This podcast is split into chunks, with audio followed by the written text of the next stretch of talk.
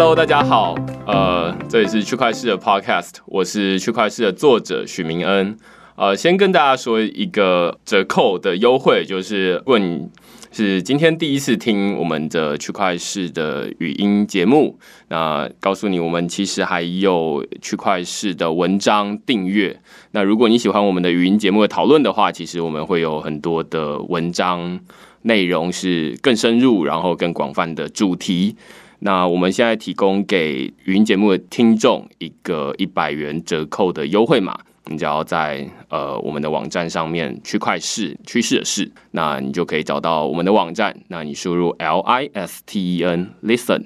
你就可以获得一百元的折扣优惠。接下来我们就直接进入今天的主题。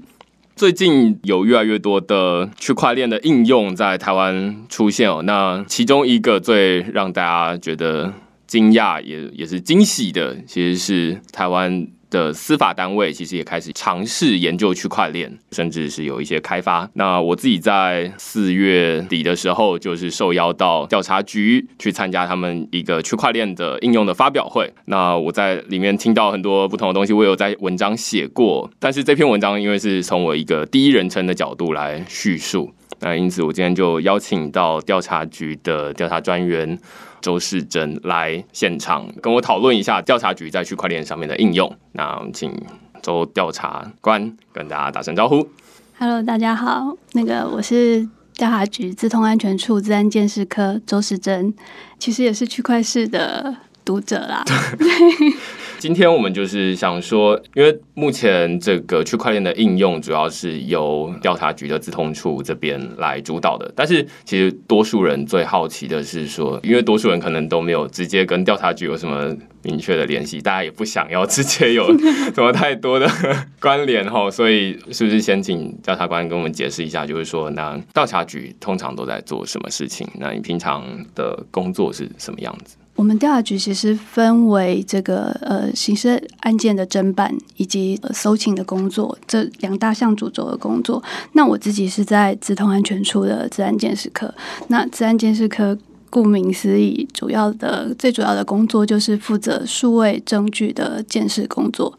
那这个监视是。我们负责受理院检的刑事案件，还有我们自己调查局本身案件的数位监视。那如果是调查局的案件的话，它就其实是必须要先首先要正确的去取得这样子的数位证物，才能谈到后面的分析跟监视的工作。嗯，所以我们除了要做监视，也要去参与比较重要案件的现场的搜索的。工作，以及去制定这个现场的数位证据搜索的 SOP，嗯，然后在于数位建设的部分和传统建设有一个很大的不同，就是说，呃，它的标的其实是一直在日新月异的，就是呃，像 DNA 人就是在这里嘛，百万年才会有一些更改，所以新形态的科技，包括说是从传统手机到。智慧型手机、IOT，甚至机上盒这些，然后形态上面也从传统的我都放在 local 端，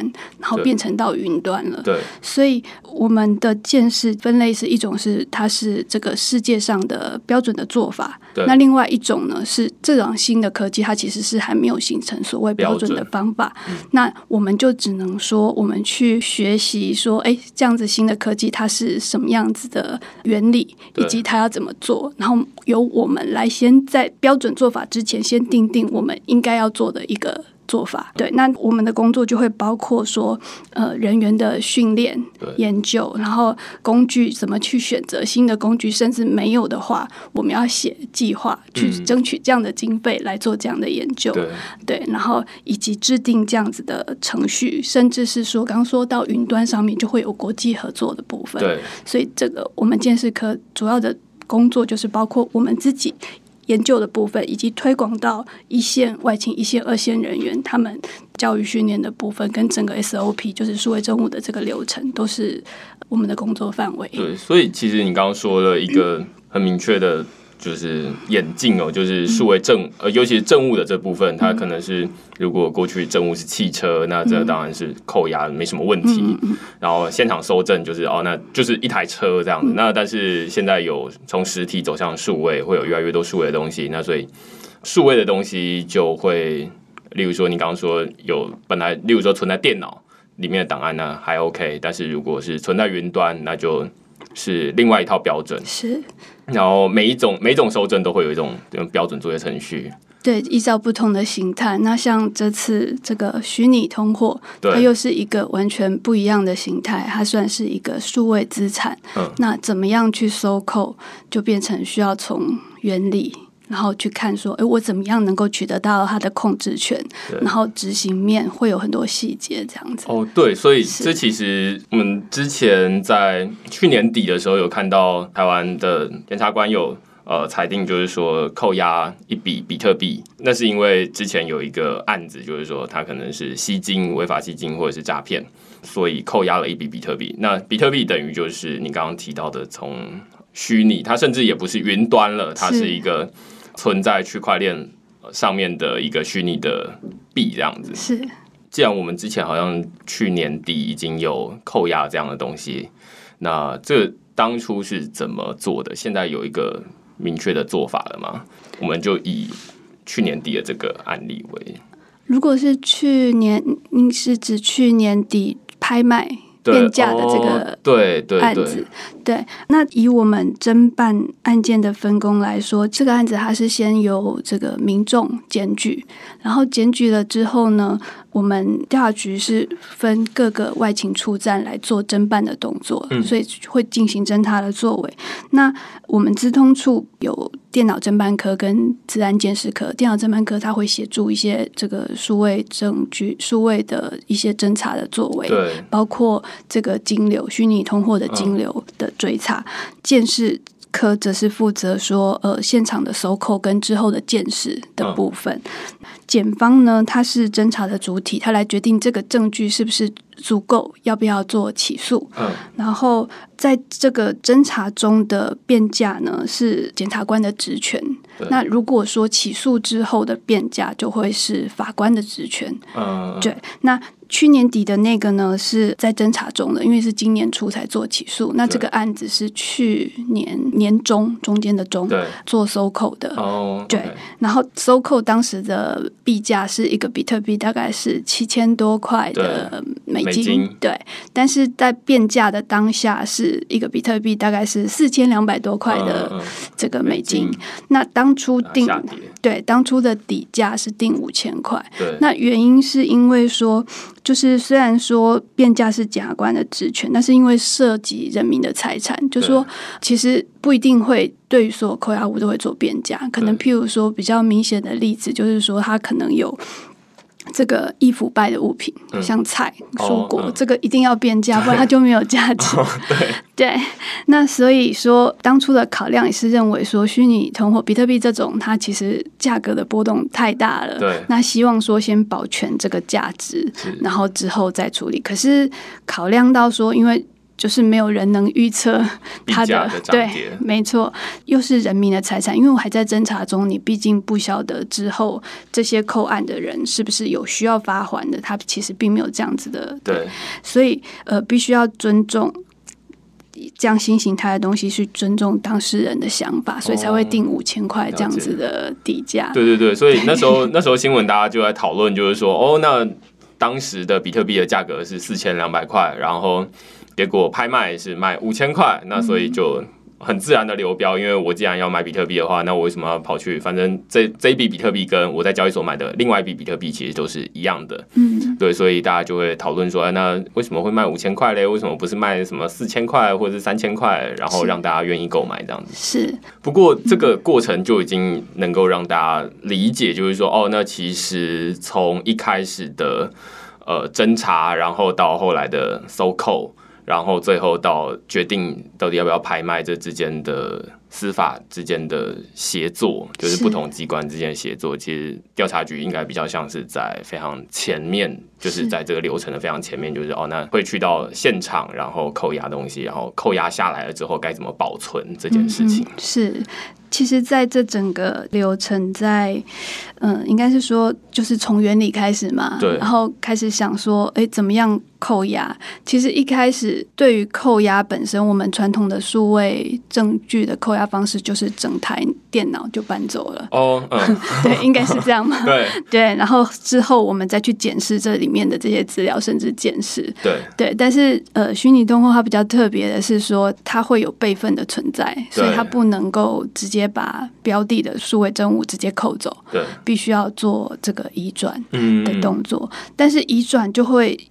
衍生另外一个问题，就是怎么去保管它。没错，所以其实你刚刚说过去传统的方法，例如说存在本机端，嗯，就是存在我自己家里的电脑，例如说我档案，那这可能是一个非法的交易的名册，那你就把电脑搬走，然后我就没有办法对它做任何事情了。但是现在可能随着时时代的进步，它我可能是存在 Google Drive 上面，就是云端硬碟上面，那调查局就没有办法去 Google 的公司里面搬走它的主机，是那所以就要想办法处理它的问题。那比特币又是另外一个更棘手的东西，就是说呢，对方可能有好几把私钥，就是、呃，他可能私钥复制在好几个地方不同的人，那所以要想办法如何去扣押这个比特币，如何把它有点像是直接依照传统的做法，就是把它电脑搬走，但是你现在没有东西搬了，那该怎么避免它还是可以去转移这个东西这样是是是，？OK，那那所以现在之前是怎么做的？所以我们呃，所有收扣的方式其实都是需要把他的币从他的账号里面去移转到我们执法机关的账号。那这时候，我们执法机关就必须要有一个所谓的钱包来去容纳这样收扣的虚拟通货。对对对，对，那这个钱包通常我们每个人的概念就是它要离线钱包嘛，就是不联网的才会安全。可是离线钱包它衍生了一个问题，就是说呃 FBI 他们其实发生的案例比我们早，对，但是就会有发生过说这个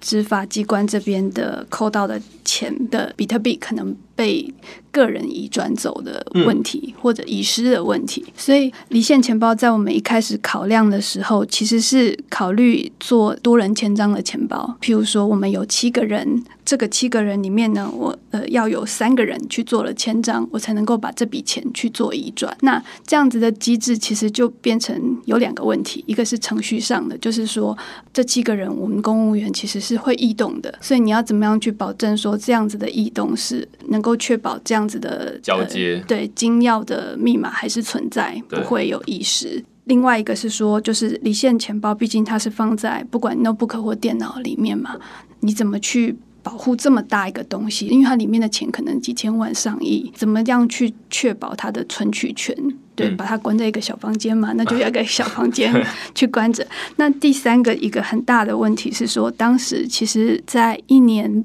半以前的币价是到最高点。的，对对对。对，那所以两万美金之类的。对，所以它其实是市场是非常热络的对，相对的手续费也非常的高，嗯。因为手续费也是浮动的。对。比特币它又是因为它一个一个区块其实是一枚大小左右，它的手续费是用这个你能够交易的大小来决定它的手续费嘛，嗯。所以当多人签章的时候。档案就会变大。嗯，那我们去测试七选三的多人签章的一笔嗯。交易的手续费，在当时要台币将近八百块。对，所以这可能并不是一般人可以容忍的，因为我们需要多次移转嘛，不管从对象移到我们这边，我们这边移出去检方，检方再往法院移，对，所以最后我们的考量就会变成用硬体钱包，嗯，来做这个保管，哦，对，既然钱都已经放在硬体钱包里面，那就只需要移转那个。假设它是一个想象成随身碟的话，就只需要移转那一颗随身碟就好了。这是本来的想法。OK，是，这是本来想法，但是硬体钱包的，像您说的，它长得像一个随身碟，嗯那可是随身碟是硬体就有可能坏掉嘛，对。所以硬体钱包这个原厂的机制，它一定是会有一个所谓的还原码，对。对，它就有可能十二到二十四个字，嗯。来就是当我这个硬体坏掉，我并不是买了一个新的随身碟就可以使用，嗯。我需要把这样子还原码用这样子同样的城市去把私钥恢复在里面，然后才可以花这笔钱。对它就造成一个问题是说，如果我把这个硬体钱包，比如说扣到呃呃三千万移转给你，你怎么确保我没有原本的备份？对，就是你还是持有还原吗。是是是，嗯，对，所以我们的情况变成是说，我们在做这个硬体钱包，第一个是要跟原厂买，然后买到了以后呢，我们这个是密封的，嗯。免得被别人植入不应该植入的东西，然后在确保它初始化，就是产出这个还原码的动作，我们是在一个监控的，就是有摄影机的还原做好以后直接密封。对，我们因为我们有这个封间的这些相关的封间带跟封间贴纸，这个贴纸是一撕就是回不去的。对，对，那封间完了以后呢，我们就把还原码跟这个硬体钱包分成两袋，都是都是封签过、签名过的，放在不同的防潮箱上锁，然后用不同的监视器照着，看起来是非常的严谨。是 因为里面还蛮多钱的。对。对，因为我们目前扣到在我们手上的币种哦，包括比特币、以太、瑞波、比特现金、莱特币，总共大概四万颗左右。哦。对，OK，所以真的是，尤其就是尤其币价高的时候，它真的是蛮蛮大一笔钱的。是是，其实背后的这些嗯实作的 detail 是蛮花心思去设计。对对对，是。但是你刚刚前面有提到，就是说美国的 FBI 比较早遇到这个问题。嗯。那他们遇到的问题是什么？是把钱扣下来之后，结果呃 FBI 里面有内贼，然后把它转走吗？还是是怎么样？因为我也是看新闻嘛，就新闻上看起。来似乎是有这样的情况，是呃，所以刚刚在叙述的这个过程，基本上都是避免人为，包含例如说里面的公务员的内部的调动，或者是知道私钥的人，他可能会自己转走，或者是怎么样内神通外鬼等等的，他有很多。问题，那所以透过设计一个规则来防止人为的作业的疏失。其实对外界的角度看，可能是这样啦。那对于我们自己的角度来看，反而是说，因为我们自己行的正，对，所以我需要有一个机制去确保说我是 OK 的，那能够保护做得好的人。我是不会去被 challenge 的，因为这些记录都是在的。对对，对于我们执行的人，反而是反向的思考。对对对对对，这感觉好像，然后也可以把这一套做法，像是现在这样，就是跟大家说，然后就是有点以招攻信。其实我们就完全无法在其中动任何手脚，这样。是是是，其实我们甚至是定期的，是有不同的专人去 check 实体的钱包跟实体的还原码。以及线上的这个钱包里面的币额是符合的哦，对对，也是保护我们自己。这其实还蛮蛮有趣的，因为如果过去是查扣到一笔现金的话，那现金呃赃款它可能就是交给银行来保管，或者是交给金库来保管。但是现在查扣到一笔比特币，那就变成你们要自己扮演银行的角色来好好的保管它。呃，现在好像还没有一个什么方法是。交给一个比较可信赖的机构去储存这个东西，是是，因为我们一线先遇到了，其实我们也可以，就是因为它既然是叫做定位为虚拟通货嘛，我们可以当做说它就在那里，我也看到它，它就是一个电池记录，那我就。做我其他案子相关的事情，我不要动它，这也是可以的。呃，但是但是它可能就会某一天就蒸发了。是是是，其实我们遇到问题应该是不是视而不见嘛？对对对。对，所以我们必须要想一个方式，说，哎，它是能够正确的达到它的效果。所以当然扣到目前就会在我们家。嗯。但是同样的，就是呃，慢慢的这样子，的所有的共识一定是从一线开始到二线，这样一路扩延的。对。像您提到的这。这个中间的这个案子，他们目前也是正在制定他们的相关的管理流程。嗯，那等到制定完备了之后，那接下来要做的就是从我们，因为我们现在移送了嘛，那我们就从我们调查局的这个硬体钱包里面，因为刚刚提到过说，如果直接把硬体钱包。给这个检方，那对于责任的厘清是会不清楚的，所以我们要做的是一样的，就是要把控制权移转到检方这边。嗯，所以一样就是会做，他们准备一个钱包，然后我们把我们这个这个案子钱包里面的扣收扣到的虚拟通货去移转到检方的钱包里面。所以其实我们一般人如果对这这个司法机关比较没有那么了解的话，其实像我之今天之前，我可能也没有那么了解哦。我们就会很怀疑，就是比特币扣下来之后，到底司法机关到底是怎么保存它的？然后中中间到底要怎么移转？那甚至会觉得说啊，那它可能就是存在一个呃硬体钱包里面，然后就是传递这个。但是没想到，就是会实际的做法是比这个深入的多的，而且更想要确保这个资产，因为例如说你刚刚提到一个问题，就是说那。如果我的钱是存在这个硬体钱包里面，传统的做法可能就是我确保这个硬体钱包它没有弄丢就好了。但是问题是，可能里面的钱已经不见了，没错，就 就是看起来好像哎钱包还在，然后但是钱消失了。那这是因为网络它随时可以进去里面拿东西出来，对，那所以就会发展出一系列的做法，其实不是去控制这个实体的钱包了，是。而是是实际的去监测这个资金到底是不是确切的转出去，然后是不是今天是不是还在，或者是呃可能定期一个月之后看它是不是还是一样的。尤其是硬体钱包，它可能它的还原码的控制权会比钱包本身还大。嗯，对，所以只是去控管这个硬体钱包的实体的本身是不足够的。那只是说，因为我们是司法单位嘛，所以其实说，对于除了科技是新的以外，其实在于法律界对这部分的一些标准，其实也是还没有制定的。这一定是先大家也都在慢慢的摸索。所以对于我们来说，有一个很重要的是需要留下记录，包括说这个手续费的指引方式。那在没有一个标准的规范的情况下，我们就是去注记说每一笔的手续费是怎么样子。呃，譬如说执法单位还是有呃这个当事人这边指引的，我们都记录下了。那等到如果这个有了一个标准的法律规范的时候，我们就可以从记录来去回溯说这些应该要怎么样去切割，跟怎么样去支出这样子。我觉得这这非常有趣哦，因为呃，我们传统可能平常。多数人都是在新闻上面看到这些透过虚拟货币犯罪，那但是并不知道说，哎，后面其实每一个每一个案件，大家都只有看到新闻的报道。但是当这件事情呃发生了之后，到底后面的政府机关到底该怎么去转移，或者是再去管理这些资产？然后包含你刚刚提到，就是说从每一个个案里面去学到经验，例如把它记下来，然后之后作为。定规范的一个参考。那现在其他国家有类似的规范可以参考吗？还是说各个国家的一个这种 SOCO，尤其是比特币，现在都还在一个从个案里面学习然后归纳的一个阶段？就我所知，其实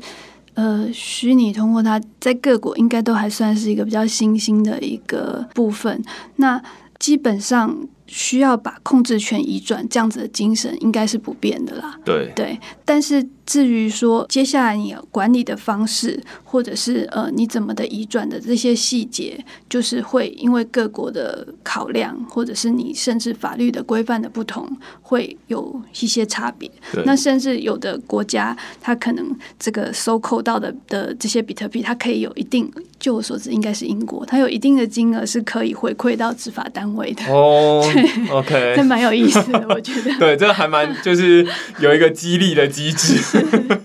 是。对，所以我刚刚觉得很有趣的是说，因为大家都会觉得，呃，罪犯他是最喜欢用新科技，因为这里它的规范最不成熟，但是。相对之下，就是抓这些罪犯的人，他们的技术也会跟着罪犯一直呃往前推进哦。那所以现在我们听到就是，不要再说台湾政府都不懂区块链、不懂虚拟货币，其实里面是有非常多高手在做这件事情的。那除了虚拟货币这部分，就是我们刚其实是举去年底。拍卖的这些比特币，然后当初是怎么收购进来的，然后是怎么拍卖，然后它的价格为什么会定到五千，然后当时的市价是四千两百块等等的。那我们也发现哦，那其实过程中有很多的规范在设计。那我们就回到今天的主题好了，就是 就是哎，讲了半个小时才到才到主题这样子。我今天的主题其实是上个月有区块链。的一个发表会，从调查局这边，这个区块链应用的一个发表会，它确切是在做什么？它跟刚刚讨论的虚拟货币有什么关系？还是其实是没关系的？哦，应该这么说，就是就我们刚刚说区块链的应用这部分是资通安全处这边在研究的嘛？那其实缘起就是。我们既然是执法机关，那当然就是从诶发现说这个比特币它已经慢慢的越来越流行嘛。虽然是它已经十年了啦，对但是最近几对最近对，然后尤其是应用到犯罪，不管是吸金啊，或者甚至买一些不法的物品啊，这些。接下来要面对就是，那我们在犯罪现场看到这些呃所谓虚拟通货这些新兴的东西，我们该怎么处理？所以我们在两年前就去成立了一个针对这个现场收口跟见识虚拟货币的一个专案小组。嗯，那这样子的小组呢，就是首先当然是要先研究原理嘛，就跟刚刚提到说，呃，这么多就是新的不管智慧型手机啊、IoT 这些云，端对对嗯那它显然不是一个有标准做法的流程的一个规范的东西。嗯那所以我们。这些小组的成员就是先从网络上面去学资讯，包括说你可能自费去学一些呃智能合约的撰写，对，对，然后，或者是这样子的原理，甚至我呃自费去订区块链，对，谢谢。然后以及是说，就说其实我们跟国内的一些产官学其实也是会有相互交流的，对。然后跟这个国外的呃司法单位，他也会去办虚拟通货这样子的研讨会，对，嗯、因为对于所有的司法机构，这些都是一个新兴的意义，大家需要是需要交流的，嗯。尤其是其实在，呃虚拟通货的侦查的部分，呃大家都知道那个地址，呃除非你要上下车，就是换成法币，才会有实名制的规范，嗯，对，嗯然后如果不是的话，这些金流的流转，它其实是是没有国界的，对，非常的需要就是各国的协作，对，没错，所以呃，这样子的呃研讨会跟这样子的呃协作都是需要的交流。然后另外就是国内的也会有司法界跟建设领域的交流。大致上我们可能开始是这样。那嗯，明恩也在这个领域嘛，所以应该可以感觉到说，两三年前这部分的资讯跟现在其实是有落差，的。差蛮多的。对，一开始是蛮艰困的对对对对，没错，对，所以大家都是从里面慢慢的摸索，我们也是。然后一直到实作，然后以及是说刚刚提到说，哎，收购这些，其实我们用经费买了一小部分的比特币，嗯，因为我们要做这些转账会有消耗，对。对，然后甚至买了不同型的硬体钱包，对，因为每一种币它的格式不一样，嗯。所以不一样的钱包它可能不一定能容纳你的收购标的，对，对，所以我们必须要尝试不同的钱包，然后去制作不同的初始化来去容纳。不同的币种的，没错，没错。嗯。那所以这些等于是说，呃，先有知识之后，接下来我们可能需要一些实作，嗯，来去确认说该怎么去进行，然后再来就是定流程。嗯。这个流程包括管理的以及收购的，因为这样子而了解比特币的。底层的原理就是区块链，是，然后加上说，因为我们是子弹监视科嘛，我们就是做监视的，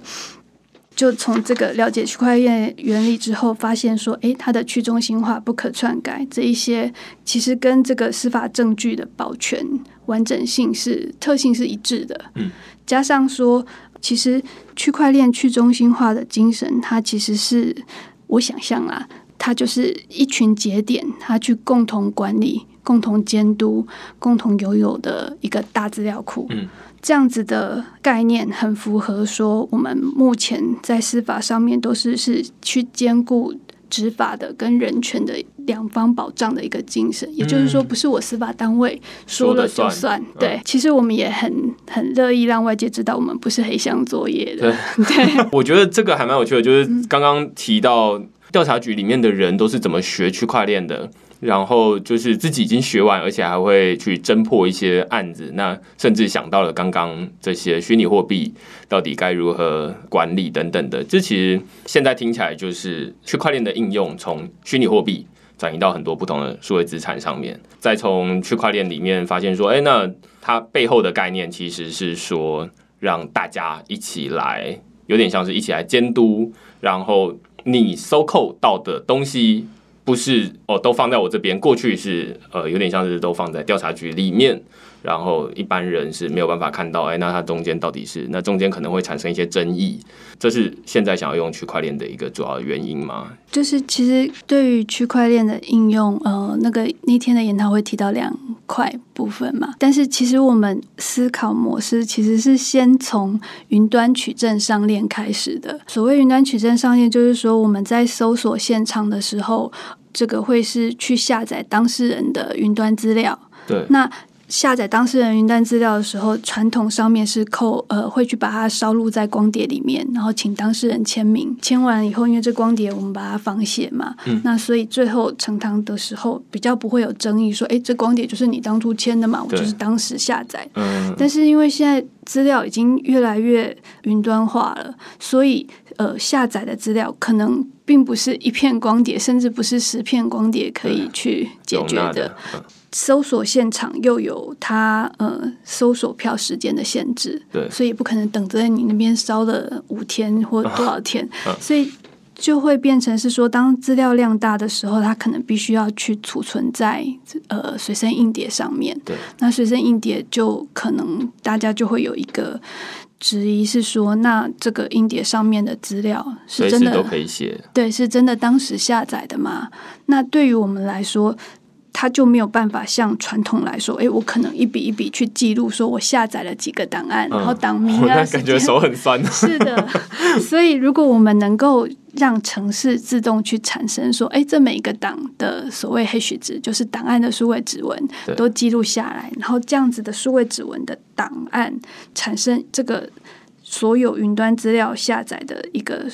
hash 值，把这个值上链，那它等于是说我除了去记载这个文文字档，它去记载说每一个你当现场搜索现场下的下载的云端档案的下载时间、嗯。大小，呃，它的这个档案的 hash 值，对，然后最后是我整包的 hash 值上链的时候，那等于是因为我们是放到以太坊上嘛，嗯等于是有一个中立的机构，我可以这样想，有有八九千个节点去维护执法机关当天收扣的。最终的这个数位指纹是这个。日后如果说，诶，大家有质疑说是不是当时改，你可以翻到搜索当天的那一天在以太坊上面记载的 hash 值，就可以证明说这些资料都是没有被篡改过的。所以它对于我们去保全搜索现场云端下载资料的数位证据的完整性是非常的一致的一个特性，嗯。是从这样子的的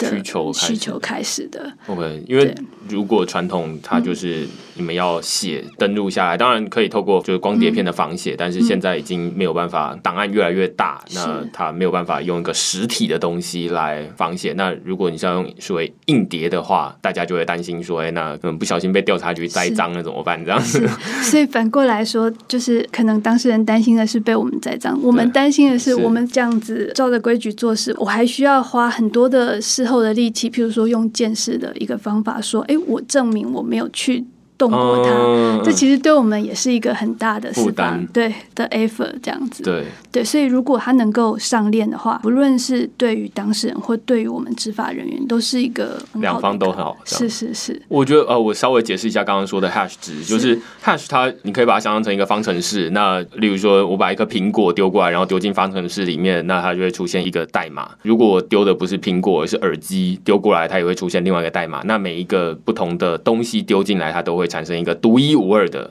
码，除非它的东西是完全一样的，但是这世界上就是实体的东西基本上是没有完全一样的。那除非它里面的档案是真的完全一样，那它就会产生一样的东西。所以就透过这个 hash 值，就是中间这个方程式去产生的最后的这个代码，就可以来帮助我们检验我们现在实体上拿到的这个东西是不是跟当初的那个一样。因为我在搜扣的时候，先把它丢进方程式里面，产生出了这串代码。那当事后，例如说一年之后，大家对这个东西，诶，我怀疑你里面的资料可能有变动过。OK，那大家都知道这个是透过中间的这个方程式来运算的，所以我们就再丢一次。那如果两方跟一年前是一样的，就是现在算出来的代码跟一年前是一样的，那就代表看起来是没有变过。你想太多了，这样子是是跟你想象的不一样。那如果是有变过的，那当然就是哦抓包，就是真的是中间有人动手脚，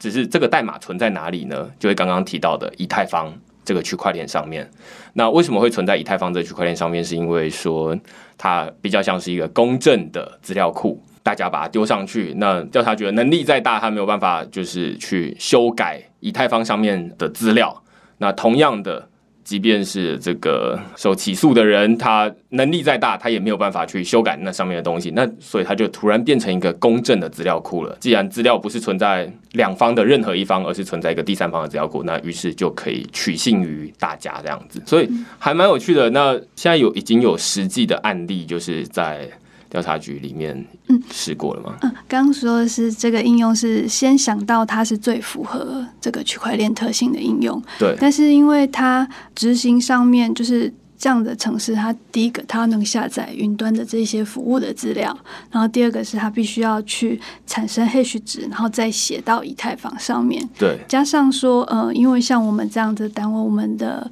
呃网络是实体隔离的，所以我们其实会需要有一个转换的机制，以及是说，譬如说我们上链的时候，必须要花以太币嘛，这个城市它就必须要能够存取。花这个以太币的这个私钥，嗯，那所以我们必须要保护它的安全性，那它就必须要放在我们的内网，所以我们会有一个比较多的机制去实现这样子的一个城市，所以这个城市目前会预计是在今年底才会开发完成。它是还没有完成的，对，目前正在开发中。所以这其实是一个概念，我们刚讨论的这个东西。对，那因为有这样子的概念呢，那我们这个在整个政务链上面，就是我们从数位政务的取得，就是收集到保管、分析，最后在法庭上呈现，中间的这一段，其实是在我们实验室做监视分析，我们实验室。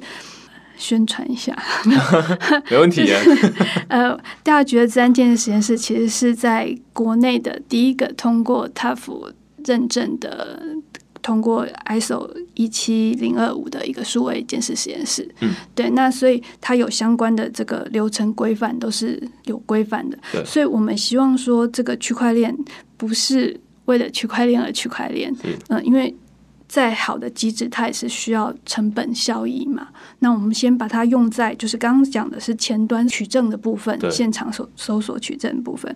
那再来呢，就是因为这个部分它复杂度比较高，因为它需要带到外外面去使用。那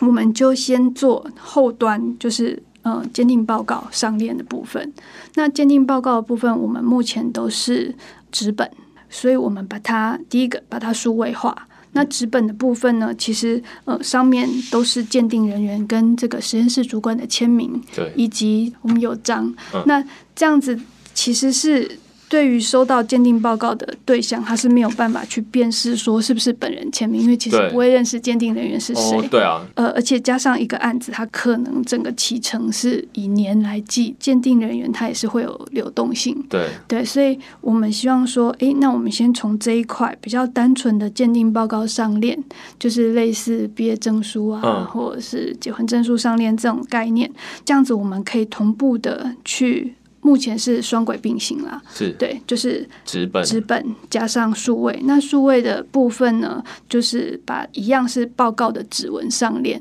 而不是报告本身上链。对，然后这个报告本身会含。政务的 hash 值，嗯，也就是去把政务的原始档的 hash 值写上鉴定报告，再把鉴定报告的 hash 值上链。对，那这样去确保说，哎，第一个你可以验证政务没有被动过，对；第二个是鉴定报告是当时的这一份，所以我们目前是已经完成的是鉴定报告的这一段。嗯嗯嗯，对。这个应用其实呃，现在不只有调查局，当然是在台湾或者是在。全球司法界，我目前是知道是应该是第一个把区块链用在这个鉴定报告，或者是接下来要用在所谓取证上面的应用，所以我个人是觉得非常厉害了。但是同样的逻辑，它现在已经被用在很多不同的领域了。例如说，呃，麻省理工学院 MIT 他们用同样的方法，就是刚刚说的，把这个数位证书透过 hash，然后。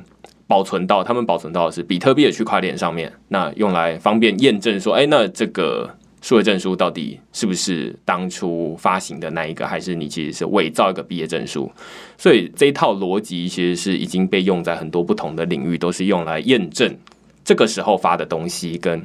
未来你出示，就是例如说我要求职，然后我说，哎，我声称我是麻省理工学院毕业，然后出示一张纸本，那纸本很容易伪造嘛。麻省理工学院就是想说，哎，那我们试试看，把毕业证书上链。但是他不是把毕业证书这张纸或者是这个图档上链，而是他是把这个指纹，他就把这张图变成是一个 hash 值，然后写上去块链上面，所以基本上就是一串代码而已，所以大家也不会知道说哦，许明恩是麻省理工学院毕业，事实上我也不是啊，那只是说大家不会知道说谁是麻省理工学院毕业，那就比较没有各自的问题。是，那同样的，其实现在。我在网络上有看到，就是当这个调查局的应用出来的时候，大家也会好奇，就是说，哎，那如果把未来的数位政务，或者是诶把一些调查报告，就是见识报告上链的话，那不是大家都看得到了吗？因为大家就是说，哎，那是区块链的一个公开的特性啊。那但是现在我们就知道说啊，其实上链的是 hash 值，报告本身其实它就是一样是本来是怎么传递就是怎么传递，那只是传递之后。那收到这个人，他可以用同样的方式去转成那个 hash 值，跟本来的 hash 值互相兑换。我知道今天讲这个哦，就是大家会很就是抽象，就是没有办法想象，就是会有很多专有名词。但是这个确实是目前全球用区块链的一个趋势啊，就是都会把同样这个东西用在很多不同的领域上面。对，另外一个其实大家都会很好奇，就是说区块链。这么新的技术，调查局里面到底是怎么学习的？但是你刚刚其实已经提到，就是这已经不是调查局第一次面对这种新技术了，因为会有一直有新的技术出现。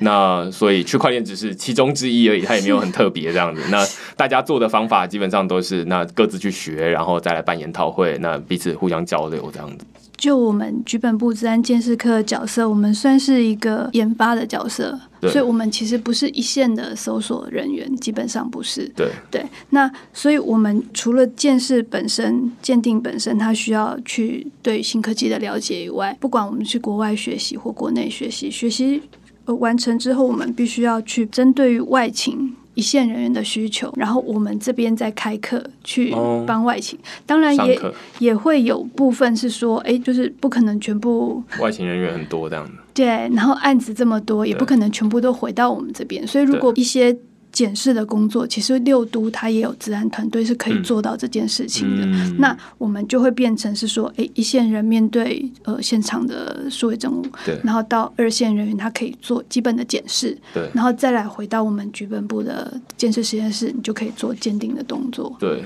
对。所以其实还蛮有趣的，就是中间基本上就是大家得有其实蛮细腻的分工啊，就是有前后人，然后就是其实未必是外勤人员全部都懂这些东西，但是他还是中间有一个学习的过程这样子。是，所以对我们来说，可能研究会是。一个蛮主轴的一个工作，是就是得先把它弄清楚之后，再告诉其他就是在第一线执法的人员。是是。今天我们还没有讨论到的，应该就是这个区块链应用的它的效益是什么？就是对调查局，就是 OK，我们现在已经知道说，我们会把这些监视报告上链。这样子对谁有帮助？其实我想，个人想，就是所有事情都是需要时间的，对，来达成这个领域的共识。就像我们两年前刚去投入到这个比特币的研究的时候，其实大家也都还不知道说，哎。他不是直接把电脑扣回来就好，这有什么好研究的？对。那到慢慢慢慢的就是我们自己了解，并且去让呃相关的办案的同仁能够了解之后，大家就会有这样子的概念，说说，哎，我们一定是要去掌握他的控制权。对。那同样的，就是我们局里算是一线的侦查人员嘛，对。再到后面的检方、院方，都是需要。新科技对于资讯人员都算是需要努力的，何况是跨界的部分，就是不论是对于资讯的了解，或者对于甚至法律怎么界定这样子的资讯的一个定义，所以我们是先准备着，就像是我们的呃云端取证的 H 先上链，那同时之间，我想这样子的科技的发展跟这样子的领域的公司会慢慢的。凝聚。那之后呢，如果大家有这样子的公式，你即使是回头去检视两年前上链的资料，或是多久以前上，它都是可以有这样子的公信力。嗯那它也会慢慢的去降低说，哎，司法资源的浪费，就是我们不用去 challenge 这部分是不是有问题的，它需要时间发酵吧。哦 OK，所以其实你刚刚就是在前面已经先提过，就是说。就是调查局的人员出去搜扣，但是事后还得证明说我真的没有对这个搜扣证据动什么手脚，这样子。一部分是调查局的人员得自清，然后另外一部分就是也要证明给就是起诉的人说，哎、那其实你当初就是这个这个样子，没有人动你的东西，这样子。是，当有争议的时候，我们必须去证明。这也是我目前看起来就是、呃区块链在司法领域的一个应用，就是它可以减少一些争议的产生啦。就是如果大家都相信说，哎、那调查局或者是被告都没有办法控制以太坊的实际的运作，是那上面的这个 hash 值就是可信赖的，但是要让所有人都已经知道说，哎、这个上面的 hash 值是可信赖的，这可能需要一点时间来来发酵。这样，是是是，我记得我之前在那一篇之前的讨论调查局的这个里面的应用里面，我讨论到就是说，现在最一开始大家都拿区块链来发行虚拟货币，那所以大家之前有一段时间是各国的央行，就是民意代表都在质疑央行说：“嘿，你要不要用区块链来发行数位新台币？要不要用区块链来发行数位美金？”大家就会说：“哎、那这个可能大家都不会用，或者是说，那即便发行了数位美金，那但是在台湾还是不能用。各国的货币其实还是有自己的国界的存在的，就是各国不会互通啦。那但是相对之下，如果把这个概念应用到司法领域来的话，它其实合作的几率是蛮高的，就是打击跨国犯罪的这部分。是对，所以呃，我个人是觉得，就是这个区块链的应用非常的适合这种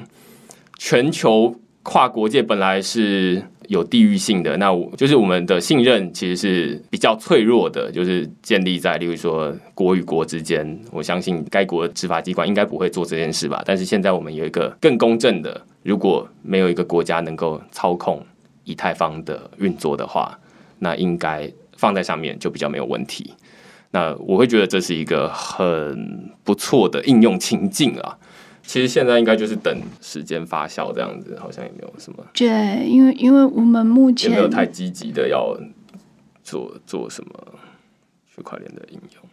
应该是说，我们我们的本业不是在做区块对对链的对对对，应用。我我也是这么觉对得。对对啊对，所以所以刚讲说怎么想，真的就是因为云端的部分很适合我们，嗯非常适。所以我之前有提到说，鉴定报告其实对我个人来说，我觉得它比较像是一个 POC 啦。对对，就是说它可以做，但是我们当然说，如调局要做数位鉴定报告，我其实可以让你的院检或是相关的关系人，你直接我在网站上面提供一个让你验证说，呃，这个报告到底是不是真的。对。对，但是他的问题就是他跟上链，我觉得有两个差比较大的差异，一个是说，那你可能会质疑说，我现在说是真的，但是我可能是呃，假设这个是一零八年三月发的报告，那你是一零九年六月来问我，我也许是一零八年七月的时候，我做了什么更改。对你没有办法去嗯确认是不是我做过什么变对对对，第二个是说，呃，因为是中心化的嘛，嗯所以骇客那个电影不是像什么金牌律师，他不是都就是会来害我害我们的资料库，对对对然后你来查就变成说它是正确的。对对对，可是上链这个你就不好害。对对，所以比较大区别是这两个，但是它的对于司法的纯正的效果，当然是云端取证，这个对我们来说是蛮重要而且迫切的，算算是发现有这样子的一个机制是非常有帮助的。对对对 对，OK，所以我们目的并不在于我们再去想新的，其实区啊，块链应用对对对对，是。OK，好，那今天非常谢谢周调查官来，就是区块市的语音节目，跟我们分享调查局目前在区块链领域的应用，然后跟之前的这个虚拟货币之间的这个如何作业。呃，谢谢周调查官，谢谢谢谢大家。